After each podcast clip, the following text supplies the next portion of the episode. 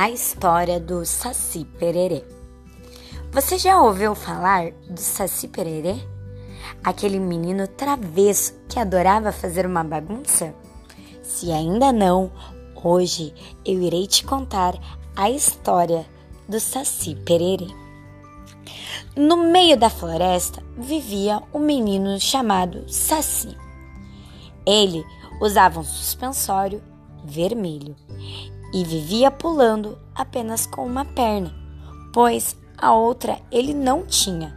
Mas isso não era um problema, porque ele brincava com todos os animais e se divertia muito.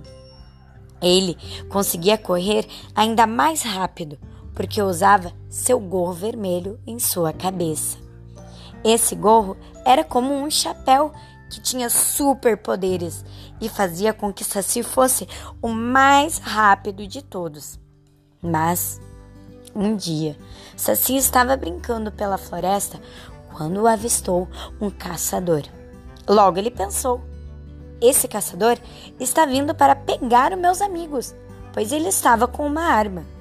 Saci, prontamente e muito rápido, pegou uma corda e amarrou o caçador em uma árvore. Assim, todos os seus amigos, animais, ficaram livres de todo mal e perigo.